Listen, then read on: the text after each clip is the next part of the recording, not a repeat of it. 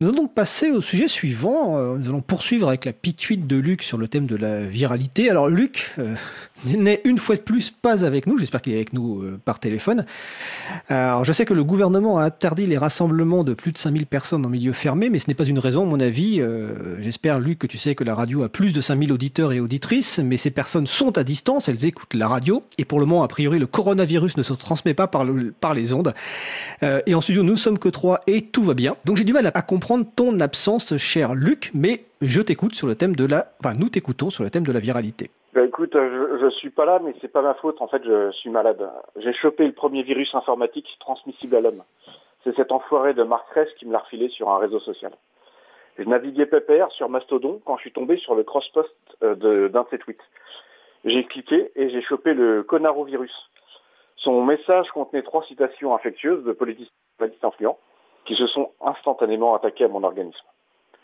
Le premier à m'attaquer euh, a été celui d'Olivier Véran. Mauvaise nouvelle, notre nouveau ministre de la Santé est un agent pathogène et il est particulièrement virulent vu la rapidité avec laquelle il a asséné ses premières foutaises. Il parlait sur France Inter de l'autre virus, celui qui arrive à, pied par la Chine. Véran passait de la pommade à Pékin en louant notamment sa capacité à soigner les gens dans un hôpital en béton pas sec. Il a ensuite ajouté que tout ça n'aurait sans doute pas été possible avec des réseaux sociaux ouverts. Donc les déclarations de notre ministre neurologue m'ont provoqué des nœuds au cerveau. Déjà, entendre parler de réseaux sociaux ouverts pour désigner les services des GAFAM m'a valu une douleur lancinante dans la nuque. Savoir qu'il parlait en réalité de liberté d'expression m'a vrillé les tympans.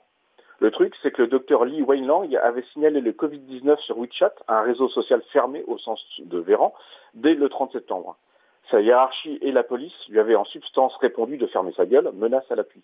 Ce n'est que le 22 janvier que la Chine a officiellement reconnu qu'il pourrait y avoir comme un problème de santé publique avec cette grippe.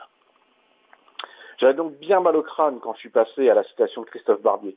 Manifestement, il nous prescrirait bien une bonne dose de politique intérieure chinoise en suppositoire.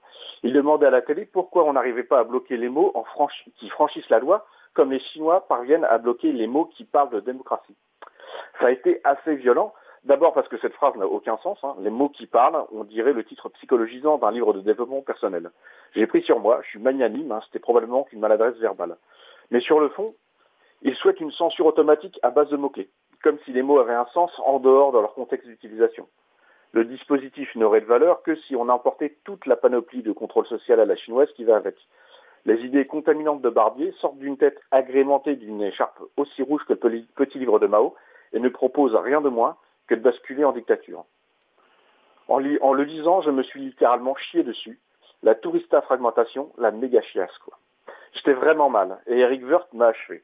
Il s'exprimait sur la bite à Griveaux. Décidément, les trucs viraux sont de saison. Selon lui, l'anonymat est une horreur et il faut plus d'autorité sur les réseaux sociaux. Aucun rapport avec cette affaire où personne ne s'est caché derrière un quelconque anonymat, mais pour les gens comme lui, c'est une bonne occasion de rappeler que c'est à la populace d'être à poil sur Internet, pas aux élites.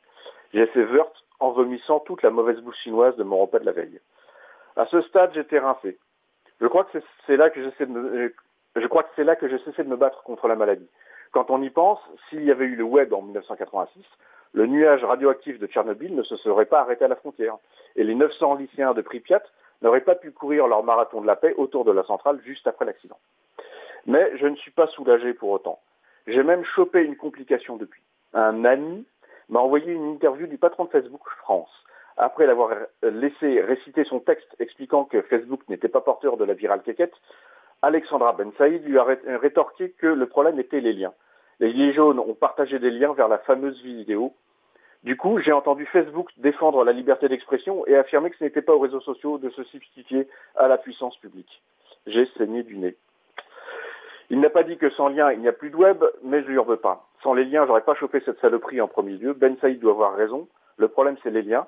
Le problème, c'est le web, c'est Internet. Si je suis pas venu, c'est la faute d'Internet. Eh bien, écoute, euh, merci Luc pour cette chronique courte, pertinente, avec des liens. les liens sont, sur le site de l'April, april.org et causecommune.fm. Et si je me souviens bien, tu as avec tes camarades du Décryptualité, donc qui a lieu tous les euh, mardis ou qui est mis en ligne tous les mardis, tu as consacré le dernière édition du Décryptualité, donc du 24 février, je pense, au sujet de la liberté d'expression en partant de la bite à comme tu dirais, c'est ça?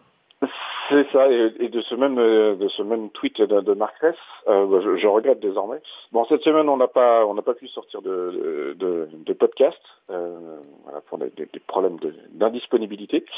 Mais, voilà. Mais en tout cas, le podcast du 24 est disponible. On va juste préciser que Marc Ress est le rédacteur en chef de Next Impact. Et donc, euh, tous les liens sont sur le site de l'April, april.org et causecommune.fm. Écoute, Luc, je te souhaite une bonne fin de journée, puis j'espère te voir peut-être euh, le mois prochain. Eh oui, je devrais guérir d'ici là. Ok, bah, bah, à bientôt alors. Ah, je rappelle le site de Luc, incroyableluc.org, Luc avec un K. Voilà, il est bien caché, mais on peut le trouver sur Internet. On peut même mettre des liens vers son site web, ce qu'on va faire d'ailleurs sur le site de l'April. Écoute, bonne journée Luc et à bientôt. À bientôt.